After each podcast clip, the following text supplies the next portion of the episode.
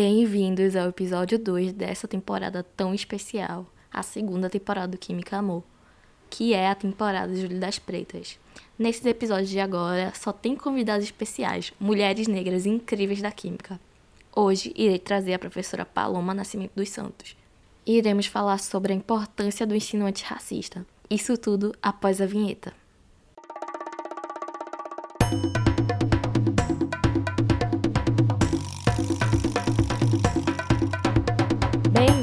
Bem-vindos ao Química Amor com Rani Santos.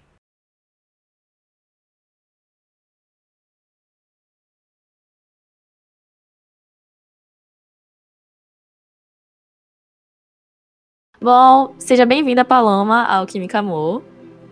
Obrigada, Rani. Um prazer estar aqui com vocês. Bom, para quem não te conhece, eu acho que você pode fazer uma breve apresentação sua, quem é você, o que você faz, tudo mais, com a sua área.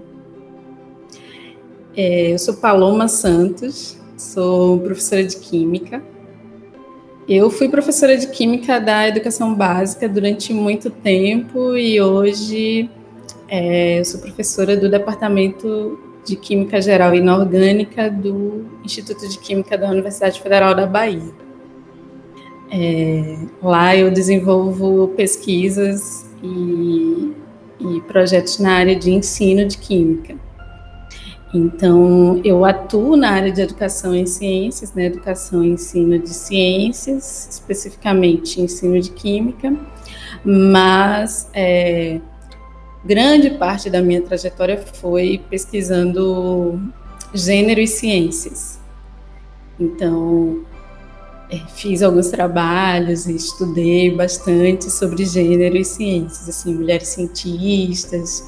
Eu não tinha ainda uma proximidade com, com a temática étnico-racial. Então, é, essa aproximação só se deu há alguns anos, faz pouco tempo, e aí hoje eu considero que eu, eu, eu tendo a me, a me afastar das temáticas sobre gênero, ainda que ainda consigo articular alguma coisa, mas eu me concentro mesmo em estudar, pesquisar e produzir é, a partir da relação entre ensino de química e relações étnico-raciais. E aí o foco do, dos meus interesses são a negritude, né? Porque dentro desse desse bloco pode inclu, incluir também as questões é, dos povos originários, né? As questões indígenas. Então eu eu trabalho dentro das relações étnico-raciais com o povo negro. Uhum. É, Paloma, a primeira pergunta da gente é: qual a importância da escola na formação dos cidadãos? Olha, eu gosto muito de escola, assim, como também não, não só como instituição, assim, mas é, como local de, de, de, produção e de conhecimento, né? Eu fui professora do, do governo do estado de Pernambuco durante 13 anos, então, eu atravessei é, uma. Hoje a gente tem uma integralidade. Ah, eu, eu acabei não dizendo, mas eu sou pernambucana, né? Trabalho e moro em Salvador, mas eu sou pernambucana.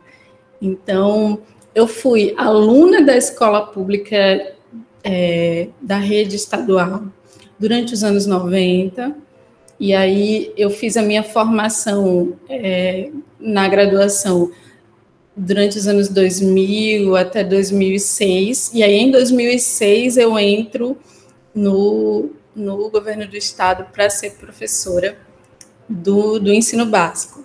E aí eu atravesso de 2006 a 2019 muitas mudanças que aconteceram na educação básica, não só em Pernambuco, mas no Brasil todo.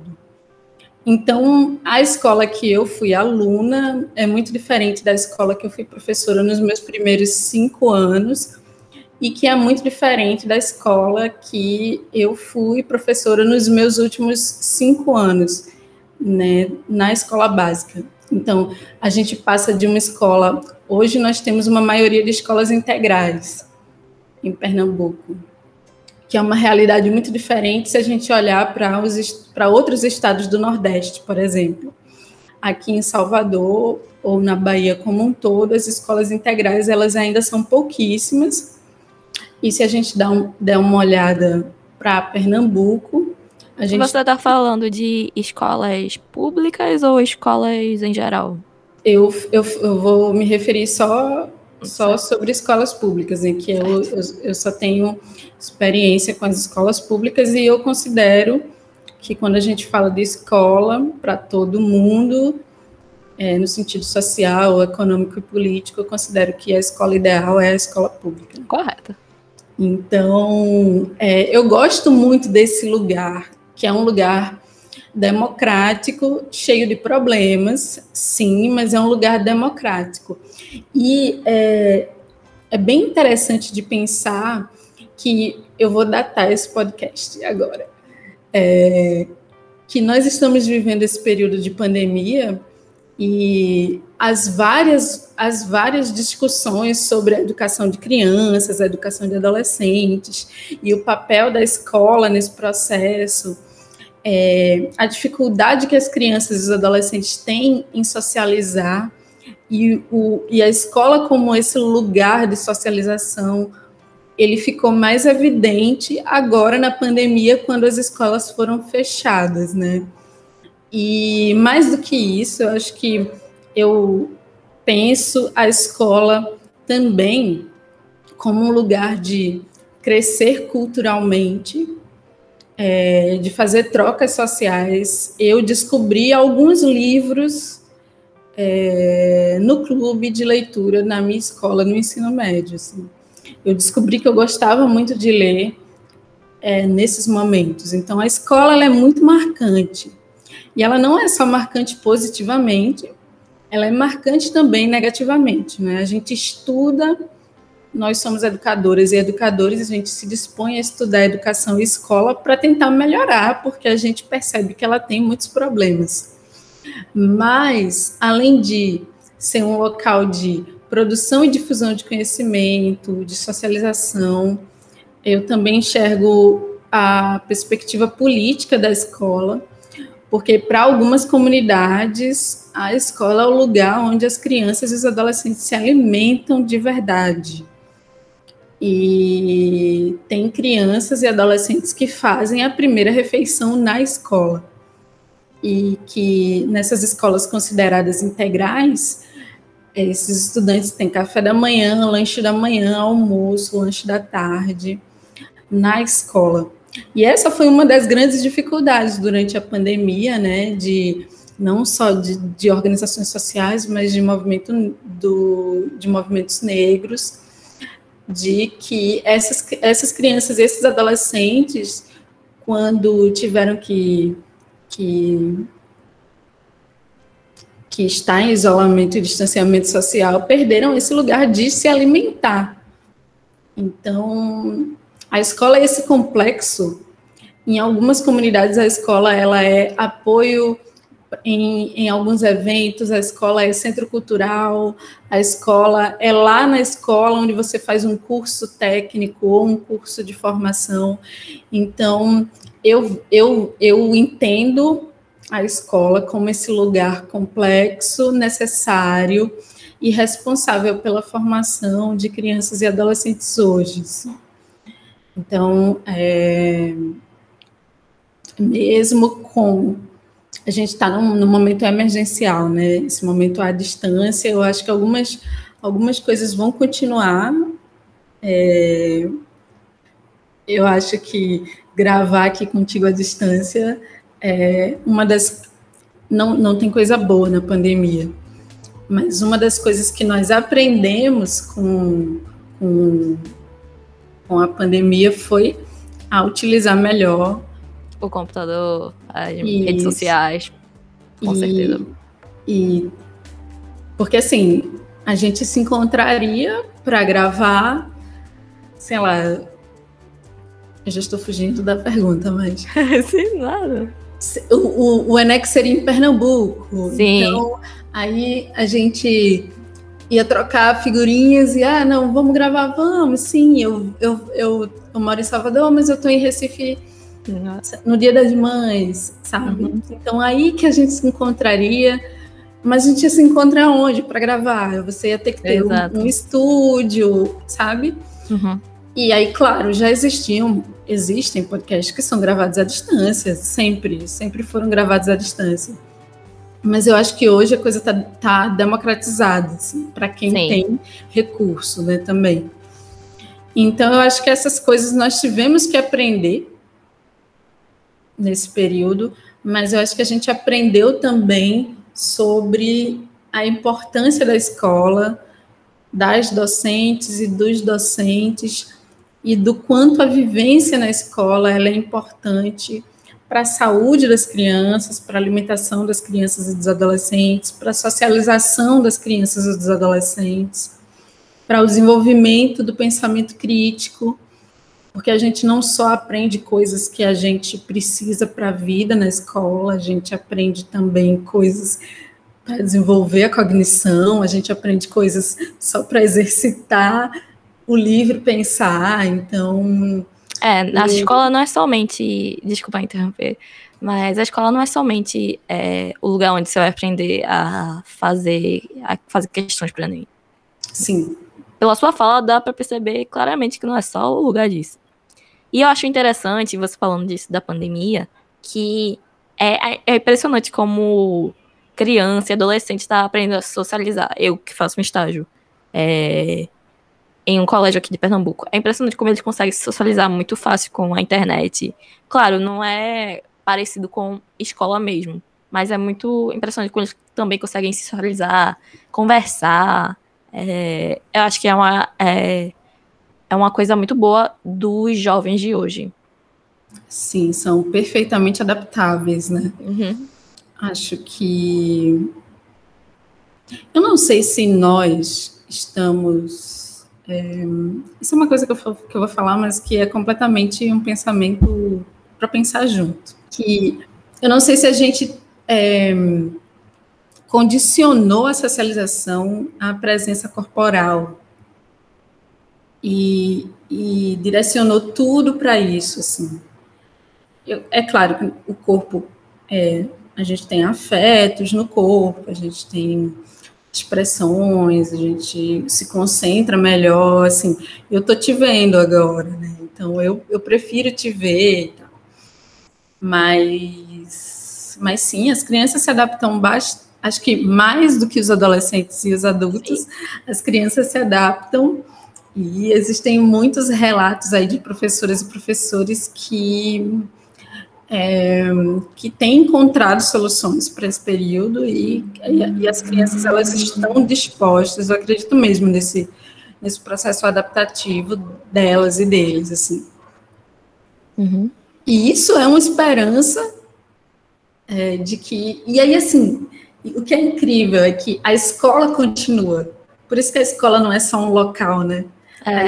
A, escola é um complexo, porque uhum quando aquela criança entende que a, aquilo ali é uma, é, um, é uma organização temporária da escola dela, né? E, e claro que em conversas com a família, com as professoras e professores, passar a entender que aquilo é temporário, que o ideal é que a gente esteja juntos e juntas, mas estamos juntas e juntos também aqui por meio dessa tela. Isso é bem é bem interessante. Assim, acho que eu eu eu gosto muito de escola, de, de entender todos os tudo que gira ao redor da escola, mas também sei que tem seus defeitos, né? É, e, é, e, e também as no Brasil especificamente as dificuldades são bem grandes. Ainda uhum. assim, a gente segue é, tentando todos os dias, né? Sim, com certeza. Bom, a próxima pergunta é: o que é o ensino antirracista? Eita! É, existe uma variedade assim de, de conceitos, se até bom. Eu poderia definir o meu próprio conceito do que é uhum. antirracista, do que é algo antirracista. E, e o ensino antirracista, antes da gente definir e, e, tentar definir o ensino antirracista, acho que a gente pode pensar na palavra antirracista. Né? O que é ser antirracista? É ser contra o racismo. Né? Então, ser contra tem uma perspectiva de denúncia de combate e de enfrentamento e de resistência ao racismo. E esse essa então o ensino antirracista seria um ensino focado em combater, denunciar, resistir e propor ações contra o racismo. E aí pensando, refletindo sobre é, o que as pessoas têm entendido hoje sobre antirracismo, é, muito baseado na muito baseados no na frase é necessário não é ah, não basta só ser, ser contra o é, ser não racista tem que ser antirracista. Isso Acho que é uma coisa assim então, algo assim, né? Parafraseando. É, acho que a gente precisava ter essa frase. É, tia, principalmente como a gente conhece. porque atribuem essa frase a Angela uhum. Davis. Provavelmente ela disse isso em alguma fala. E que é, ser contra o racismo não é suficiente, é necessário que você tenha a perspectiva da denúncia e algo mais. O que seria esse algo mais? E aí é sempre importante pensar que esse algo mais ele, ele requer praxis, né, práticas antirracistas. Então, para além do discurso, para além de dizer que não é racista ou que não apoia ações ou atitudes racistas, é, é necessário que, que que isso se reflita em ações. Também é necessário um cuidado com a linguagem, e eu acho que a linguagem movimenta muitas ações antirracistas. E também é necessário que essa prática ela não seja apenas individual, ela seja expandida por um grupo. Porque, é, como a gente acredita numa movimentação coletiva de mundo, a gente acredita que o mundo ele se organizando coletivamente, a gente consegue, é, para um todo e não para o individual, é, as, as, um, as ações.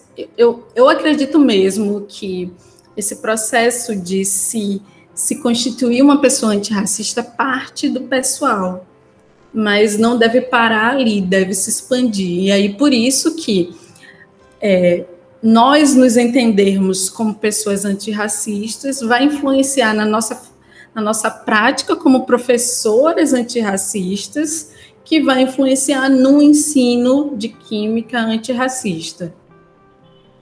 O que, o que a gente tem visto é coletivos de professoras e professores, grupos de pesquisa e até ações individuais de professoras e professores que são antirracistas, então, uhum. que propõem o ensino de química afrocentrado ou que propõem ações que vinculem o ensino de química a propostas didáticas antirracistas, mas isso seria isolado, seriam, seriam movimentações isoladas se, por exemplo, no projeto político-pedagógico da escola, de qualquer escola, não exista uma disposição para ser antirracista. É, no, no, se, no, se isso não parte da direção do. Se isso não permeia o currículo escolar, se isso não, não se reflete nas discussões que existem no, na escola como um todo, se isso fica voltado apenas para as ações de uma professora, ou de um professor, de um grupo de alunos e de alunos, acho que a gente está recusando essa perspectiva coletiva do ensino antirracista. Então, é, uma então, pergunta extra que eu não vou ter aqui.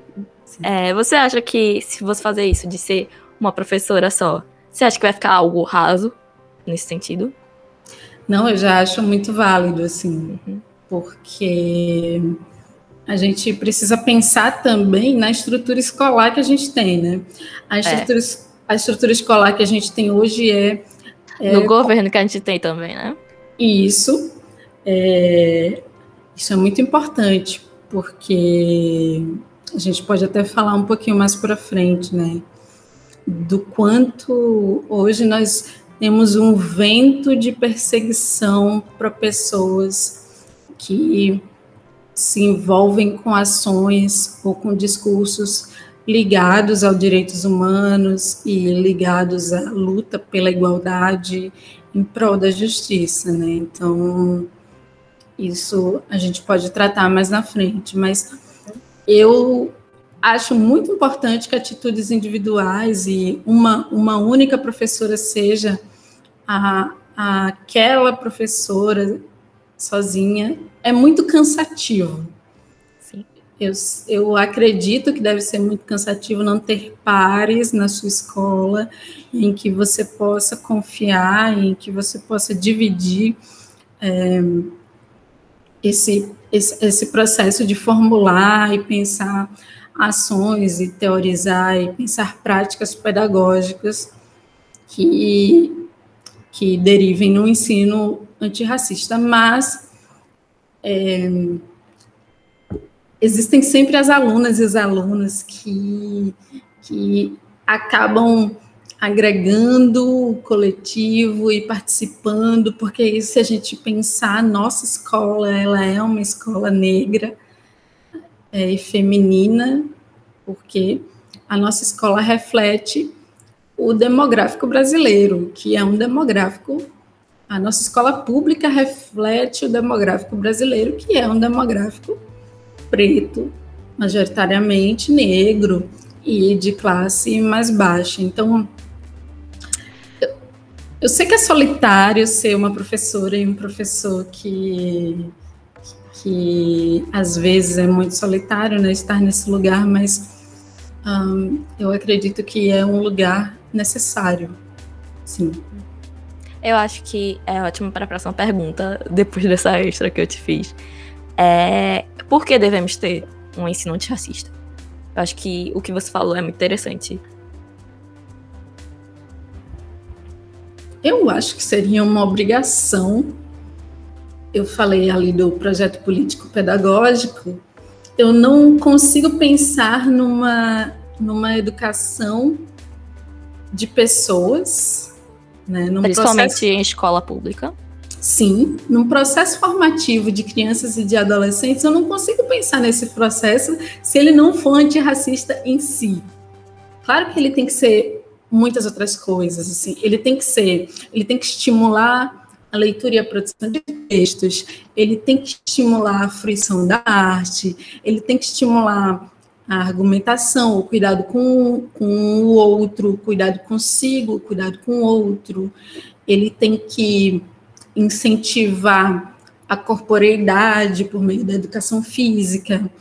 A, o ensino ele tem que ser estimulante é, e necessário para pensar a natureza, por isso que a gente estuda ciências. O ensino ele tem que ser historiográfico, porque você aprende com o passado e isso se reflete no adulto que você e na adulta que você vai ser, mas é muito difícil que esse ensino seja antirracista. Quando se fala que tudo isso que eu falei até agora está presente na escola, mas quando você tenta propor ações antirracistas, Aí chega a frase: nossa, hoje tudo é racismo. Ultimamente tudo é racismo no Brasil. É muito mimimi. É muito mimimi, né? Essas pessoas. Nunca. Eu é, ouvi uma frase: nunca teve tanto negro no Brasil querendo falar, mas. É, são absurdos que são ditos, mas a concepção seria que a escola deveria ser tudo isso e antirracista em, em, em seu projeto político-pedagógico. Mas por que, que nós devemos ter um ensino antirracista? Porque o racismo desumaniza. O racismo mata, o racismo ele é responsável pela organização de uma sociedade desigual. Então, ensinar crianças, adolescentes e adultos, porque o ensino antirracista ele também tem que se expandir para o ensino técnico, a universidade, que é um lugar muito racista hoje, a universidade e a pós-graduação, né? Mas a gente precisa se concentrar em medir esforços para que nesses espaços escolares é, não haja racismo, porque o racismo ele é desumanizante. Ele coloca num lugar de, de não humanidade pessoas apenas por causa de sua constituição física, apesar de que raça é muito mais do que uma constituição física, mas pensando a primeira camada, né? Depois vem a camada social, a camada, camada relacional, enfim. E é, especificamente sobre, sobre o ensino e a formação de professores e professores de química, eu queria é, trazer uma, um dado bem interessante. O jornal Nexo, que é aquele jornal de mídia independente, ele publicou uma pesquisa que é, que eles monitoraram quais seriam as licenciaturas mais os cursos de graduação dentro de um período de tempo que eu não me lembro agora, mas é, quem quiser consultar, eu posso até deixar o link para você, Ana. É, quais seriam os cursos mais negros da Universidade Brasileira, considerando um período de tempo analisado. E aí a gente pode pensar que as humanidades são estão lá no topo, como as mais as que possuem pessoas mais negras, né? Então cursos como ciências sociais, história, história, tem uma quantidade de pessoas negras muito grande. No extremo estaria medicina, estaria uhum. direito, química. É, e aí é que está. A licenciatura em Química, ela aparece como a primeira licenciatura com a maior quantidade de pessoas negras no Brasil. Nossa! Isso é muito significativo. Chocada. Isso é muito significativo. Eu também fiquei.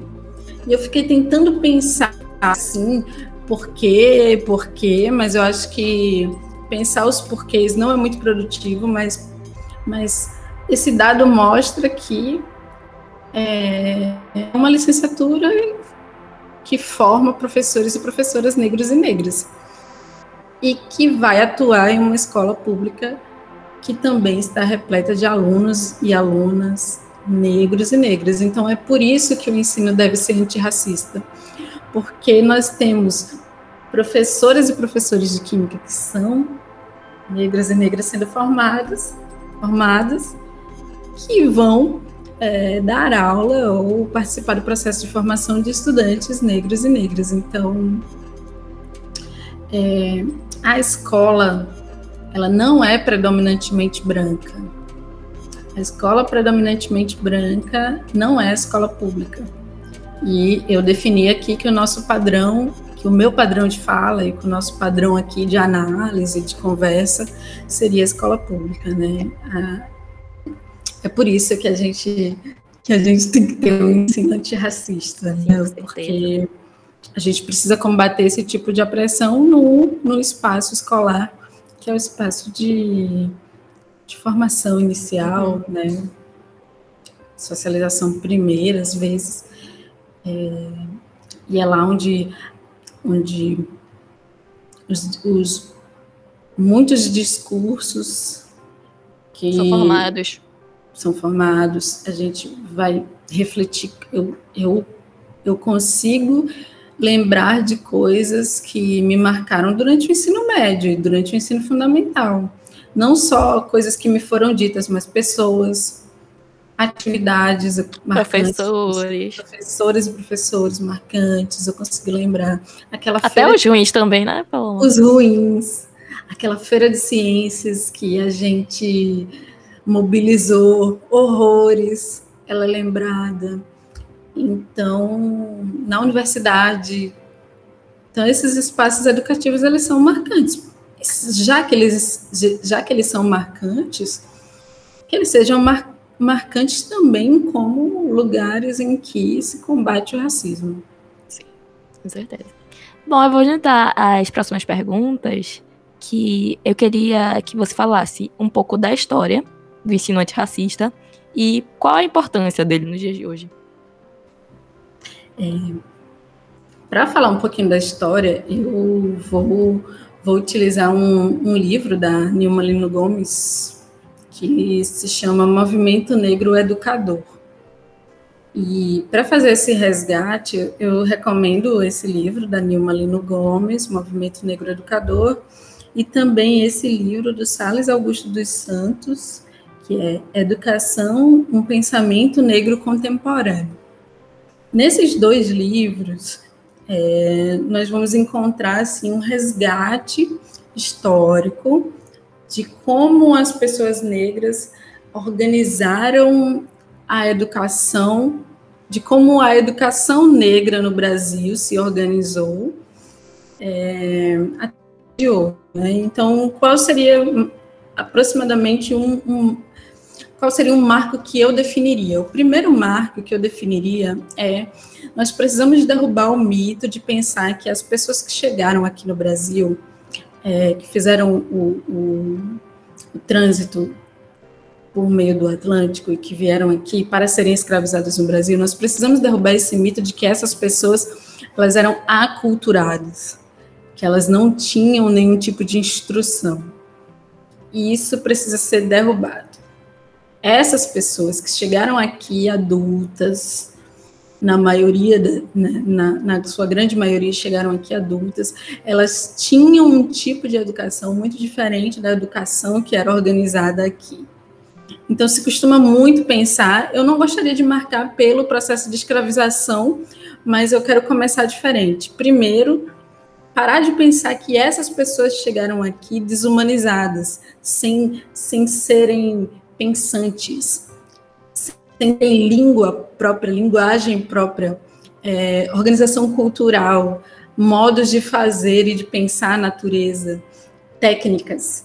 Essas pessoas chegaram com conhecimento aqui no Brasil e influenciaram, inclusive, a nossa Constituição como, como sociedade brasileira. Mas pensar essas pessoas como pessoas sem instrução, aculturadas, é, sem, é, sem inteligência, é, e que eram apenas corpos prontos para, a, para, para o trabalho, faz parte, isso marca muito a educação brasileira. Por quê? Porque aí é, o, o, o movimento pós, quando, quando se rompe, seja um, seja formalmente ou informalmente, quando se rompe com os processos de escravização, essas pessoas negras elas não têm é, a oportunidade de acessar a escola, elas são proibidas, inclusive por documentos legais. Então, pessoas negras escravizadas ou pessoas negras que não eram brasileiras é, natas, elas não poderiam frequentar as escolas que foram organizadas no pós-abolição. E aí a gente já tem uma, uma trajetória de que se essas pessoas não podiam acessar a escola, que estava sendo organizada ali nos, no, no, no primeiro reinado, no império, é, o acesso dessas pessoas teria que ser ou pela informalidade ou por é, sempre houve resistência, isso também é muito importante de dizer. Mesmo que o Estado, com E maiúsculo, não proporcionava é, a educação formal para essas pessoas, inclusive proibia, existiam coletivos que estavam dispostos a é, promover ações educativas. E isso se deu durante muito tempo, e aí o movimento negro ele começa a se organizar. E se nós vamos ter aqui no Brasil é, coletivos, instituições que vão pensar educação e vão pensar se movimentar para educar pessoas negras especificamente, a base é, desse, dessa organização curricular ou dessa organização educativa tem que ser um ensino antirracista. E antirracista para que você que participa e que é pessoa negra possa se identificar e participar dessa instituição também faz parte do seu processo identitário e também que aquilo que você aprenda sirva para que você alimente a roda da resistência. Porque quando a gente entende o mundo, a gente passa a cobrar pelos nossos direitos. E aí por isso que era muito importante que aquelas que essas pessoas pós o processo de escravização soubessem ler, escrever e tivessem acesso à educação, porque elas poderiam resistir mais do que já, já estavam resistindo durante, durante todos os um, durante todos esses anos. E aí, bom, se, existem organizações como a Imprensa Negra, a Frente Negra Brasileira, o Teatro Experimental do Negro. Eu estou fazendo assim um salto histórico, várias escolas em Pernambuco, na Bahia, é, no Rio de Janeiro, escolas que são marcos de, de educação negra na história do Brasil e que eram contrapontos a esse, esse impedimento que, que sempre ocorreu, né, do, da participação de pessoas negras. Claro que a partir de, uma, de um estabelecimento de uma Constituição brasileira, o ensino ele passa a ser obrigatório e democratizado para todas as pessoas no Brasil. Então, aí a gente tem um acesso é, por meio de lei, mas que deve ser garantido pelo Estado e que ainda nós estamos buscando assim todas as crianças na escola, todas as crianças negras na escola.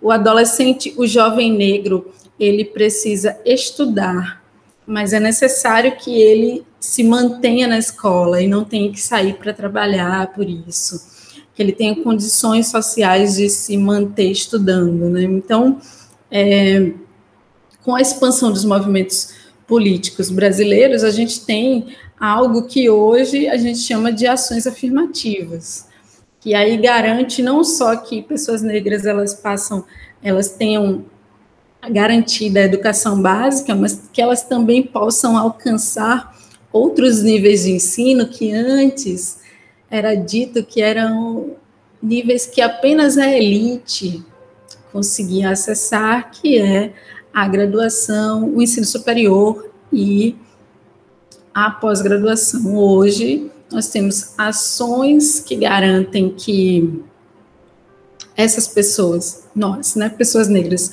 estejam no ensino superior e na pós-graduação, e a gente tem hoje também uma escola pública que garante acesso a qualquer pessoa, independente de qualquer extrato social que você esteja.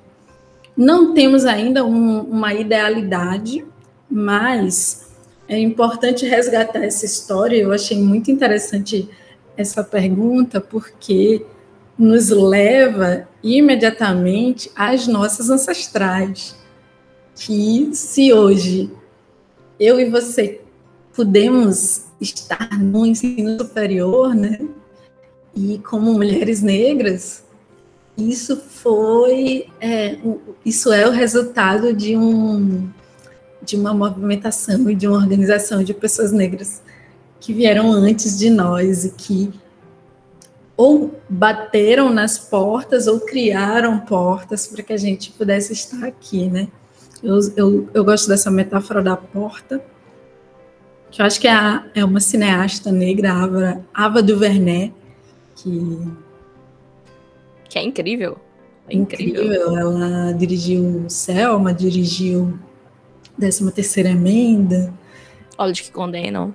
Olhos que condenam, fortíssimo. Fortíssimo mesmo. Fortíssimo. Tem Queen Sugar, que é uma grande novela maravilhosa. Tem e... Greenleaf, não sei se Greenleaf é dela. Não sei se ela dirige Greenleaf, mas eu mas sei. Mas acho que ela é produ produtora ou coisa assim. Penso que sim. E uma dobra no tempo também, eu não sei. A gente está chutando aqui as coisas que a Ava fez. Mas a Ava tem uma frase que eu acho ótima, que é se não se não se não há uma porta para você entrar, para você atravessar, crie a porta. E, e é importante fazer esse resgate histórico, porque tiveram pessoas negras que vieram antes de nós e que ou derrubaram portas para que a gente pudesse estudar e pensar esse ensino antirracista hoje, ou construíram de fato portas para que a gente pudesse também atravessar. Então, a importância do ensino antirracista hoje, para mim, é unicamente formar pessoas que não desumanizem outras pessoas. É isso. Porque se chamam o meu cabelo de bombril, bombril, se dizem que o meu nariz ele é porrote, ou se eu sou hipersexualizada, porque eu tenho quadris largos, é, eu estou dentro de um processo de desumanização. Uhum. E aí é muito importante que as ciências, a química e a escola como um todo garantam que esse processo de escolarização e de educação contribua para que a gente não mais olhe para uma mulher negra e pense que ela é boa para fazer sexo apenas, ou que ela é apenas alguém que serve para trabalhar na, nos serviços básicos, sabe? Que a gente possa enxergar mulheres negras como intelectuais, como engenheiras, como seres pensantes. E, e isso na escola, na universidade, é, precisa estar para que esse movimento crítico de mente que vira um movimento político, uma disposição individual, mas que também vira um movimento político, precisa ser disseminado no Brasil. Ainda falta muito. Ainda falta muito. Eu preciso prender as minhas mãos. Ainda falta muito para que a gente tenha um ensino antirracista disseminado e, e de forma efetiva no Brasil, mas porque a gente ainda precisa enfrentar e derrubar muitas portas ainda. É uma frase que tu falou de Ava, eu pensei, quando tava falando sobre os ancestrais, eu pensei numa frase, acho que é de Maya Angelou, que ela tem um texto que é Eu Ainda Me Levanto, que eu adoro esse texto, é muito lindo.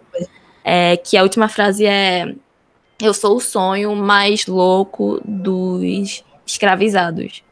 Uhum. É, que é basicamente isso, para a gente estar tá aqui, é, uma mulher negra um homem negro também teve que lutar muito, muito, muito, muito, muito mesmo.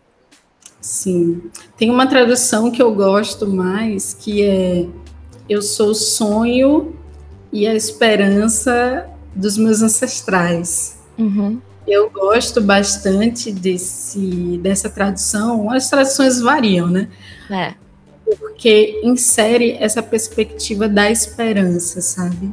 Uhum. Acho que a gente é, eu, eu, tenho visto assim que como é como é dolorido às vezes a gente se confrontada com a perspectiva antirracista. Às vezes é porque você se dá conta de que o mundo ele é um, um mundo muito difícil, muito cruel.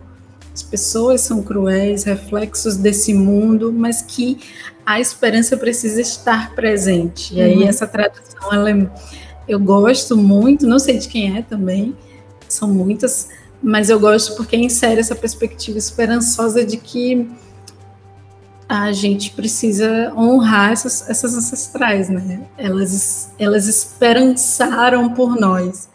Então. Por que não existem mais pessoas apoiando o ensino antirracista e querendo descolonizar o saber? Eu tenho duas perspectivas. A perspectiva da formação. Então, a gente vai ter mais pessoas antirracistas quando tivermos ah, mais ensino antirracista, então mais professores, professoras antirracistas, mais políticos e políticas antirracistas, mais lideranças, lideranças antirracistas. Se, é, por, vou, vou, citar um exemplo, se um, se um líder político, ele se, ele, ele faz um discurso e organiza sua liderança política em torno dos direitos humanos e se, e se anuncia como antirracista, as pessoas que, que, é, que votam ou que ouvem esse discurso, elas vão se aproximar dessa pauta. Então, é necessário que tenha mais pessoas antirracistas e que entendam como uma estrutura antirracista funciona para que isso seja propagado. E não existe porque o Brasil ele é, ainda é um país muito racista. Ele foi, na verdade, estruturado é, em torno de políticas racistas, né? Há quem diga que circula sangue negro em nossos rios, em nossas matas, e, e é fato, assim, a gente ainda precisa reorganizar a nossa história enquanto sociedade brasileira e tentando sanar as lacunas que ficaram após todo esse genocídio escravizatório. E eu, como a gente falou de esperança, eu tenho esperança, sim, que a gente consegue é, promover ações e a gente, a gente consegue sim pensar um futuro menos racista para o Brasil. Mas hoje a resposta a essa pergunta é porque o Brasil, a estrutura escolar, a estrutura política, a nossa estrutura de sociedade, ela foi construída é, baseada no, no racismo, né? baseado na exploração de pessoas negras. Desumanizá-las foi fundamental para construir o Brasil que a gente tem hoje. Então, vai demorar um pouco ainda para que a gente consiga é, ter uma escola abertamente antirracista e que tenha propósitos de formar crianças e de educar pessoas, não só a escola, mas também na sociedade brasileira de uma forma geral. É, quais conteúdos para você de química é, podemos introduzir para o currículo, para esse ensino? É, uma coisa que preciso pensar é que os ao relacionar os conteúdos de química com relações étnico-raciais ou com a perspectiva racial, é necessário ter em mente de que eles, esses conteúdos são interdisciplinares em si. Um exemplo que é um padrão é tentar pensar ligações metálicas ou metais a partir do, da metalurgia que era feita aqui no Brasil, é, utilizando as técnicas das pessoas negras, por exemplo, a produção de, ou então uma, uma área que é muito forte, a área de nutrição, é, pensar a bioquímica da alimentação e aí também relacionar com alguns saberes negros e negras, a área da química orgânica, pensando nessa química negra medicinal, né, que, que também a gente tem bastante. Eu acredito que os, exist, existem muitos conteúdos. Se a gente pensar, então, na organização é, que é um padrão, que é a química geral, a físico-química e a química orgânica. A gente vai ter conteúdos distribuídos aí dentro dessas, desse tripé. O desafio não é tentar adequar um conteúdo racial a cada módulo. Esse não é o desafio. Porque eu não acredito que é assim que a gente constrói um, um, currículo afrocentrado ou um currículo preocupado com as questões raciais. Não é grudando uma temática racial a todos os, todos os conteúdos do currículo de química, mas pensando interdisciplinarmente no que aquele conteúdo ele vai contribuir não só para pensar a química com, enquanto ciência, mas também para que a gente tenha a, o aprendizado desse conteúdo a partir de um ensino antirracista. Então, eu tenho que, a partir da discussão sobre metais, pensar o passado do Brasil, na produção metalúrgica do Brasil. Se eu quiser fazer uma conexão com a África, eu posso fazer. Também entender quem eram essas pessoas entender que elas eram pessoas dotadas de inteligência e que desenvolveram técnicas, e aí, a partir daí, pensar os conceitos químicos. Ou então fazer o inverso, né? pensar os conceitos químicos e ir expandindo isso para as questões raciais. Mas é, eu acredito que dentro desse tripé é possível, sim, responder a pergunta. Né? A gente pode. Quais são os conteúdos de química? Olhando para o currículo, definir quais são eles vai ser algo que vai vir depois que você se aproximar das temáticas étnico-raciais e tentar fazer essa proposta interdisciplinar, porque reforço o que disse, as, as temáticas raciais elas são interdisciplinares, interdisciplinares por si. Então, é bem possível e eu acho que se organizarmos em módulos didáticos, eu acho que, inclusive, a gente apresenta uma estratégia de resistência a essa perspectiva da, do ensino de química, que é muito tradicional e compartimentalizado. Então, eu acho que é possível dessa forma. Podemos trazer os filmes que trabalham com o antirracismo e debater conceitos de química nessas aulas? Sim, podemos trazer filmes que trabalham com antirracismo e, e pensar em conceitos químicos. E eu tenho duas sugestões. Assim, o, o que eu penso que eu penso é muito difícil você identificar conceitos químicos num filme. Para isso, você vai precisar assistir muitos filmes, porque a produção cinematográfica, é, exceto quando é um documentário ou um filme científico voltado para ser um filme didático, as produções cinematográficas elas estão é, pautadas na ficção, né? Então, ah, o que o que pode ter ali é algo que seja o disparador de discussões que a gente possa aproveitar na química. Então, eu vou dar aqui duas sugestões. O primeiro é bem geral, assim, para pensar a ciência em geral. E o segundo é para pensar alguns conceitos em química.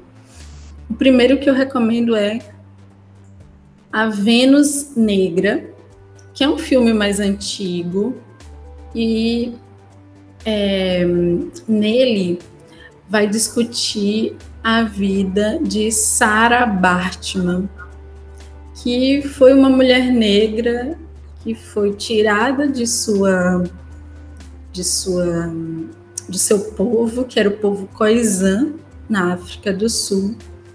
E ela foi escravizada e levada para a França, Inglaterra, para a Europa da época, e ela tinha características físicas em, no seu corpo que eram muito diferentes do que as pessoas achavam que eram muito diferentes do que uma mulher deveria ter. E aí ela foi exibida como aberração e ela teve seu corpo estudado pelos naturalistas da época.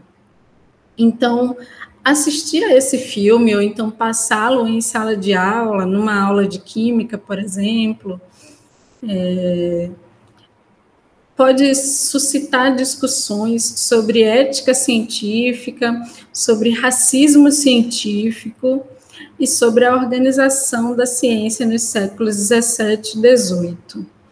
E de como a Europa ela desumanizava e animalizava pessoas negras a partir de discursos científicos.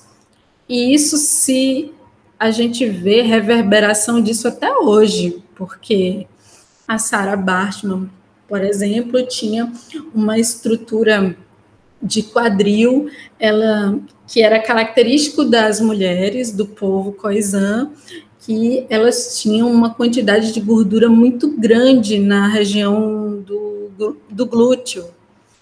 E, e, isso reflete hoje, por exemplo, quando uma mulher negra que tem um quadril largo, ela é vista como um objeto e não como uma pessoa.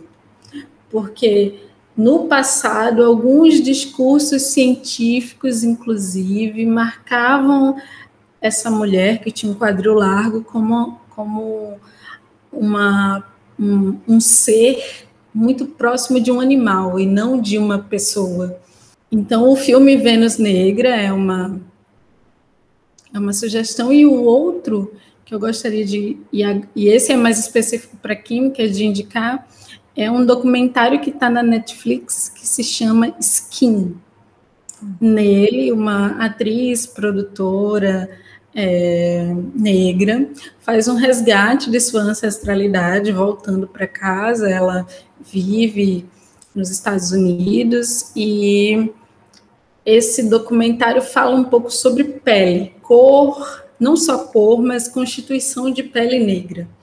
E aí tem vários várias, é, vários depoimentos sobre pele, cor da pele, e aí também existem pessoas mais e menos pigmentadas, e especificamente é tratado sobre um processo que é o clareamento de pele de pessoas negras, que em alguns países da África, da Europa e dos Estados Unidos isso tem se disseminado como uma prática para alcançar é, novos lugares sociais. Então, numa aula de química, por exemplo, é possível discutir um pouco sobre a química que envolve a pele, não só a partir da melanina, da química da melanina, mas também discutir um pouco sobre processos de hidratação da pele, e aí pode se conectar com o cabelo também, que cabelos crespos não são cabelos não hidratados, que isso é uma as pessoas quando tocam, quando ousam tocar nos cabelos negros, percebem que eles são macios e ficam surpresas com isso mas é um desconhecimento da estrutura capilar, da química capilar e do processo de hidratação do fio, né? Ou então um discurso desumano de achar que só o cabelo liso é o cabelo macio. Mas esse documentário também pode ser utilizado em aulas de química para discutir um pouco sobre é, esse processo de clareamento que é feito através da inserção de produtos químicos. Eu escrevi um texto com uma aluna que vai sair sobre esse processo de despigmentação, que é chamado de bleaching. Uhum. E esse documentário gera muitas discussões na química orgânica, também um pouco naquela, naquela, aquelas discussões finais ali de polaridade de moléculas, também dá para discutir bastante. A química dos fenóis, porque tem um clareador muito utilizado no Brasil, que é a hidroquinona, que é um, é um fenol. Então, geralmente a gente discute a química dos fenóis a partir de solventes orgânicos, né?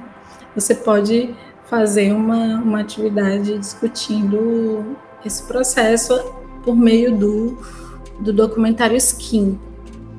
Então, os filmes são bem é, são bem bons e produtivos, mas é sempre nessa perspectiva mais interdisciplinar. Então, é, note que dá para discutir é, branquitude, dá para discutir democracia. Colorismo.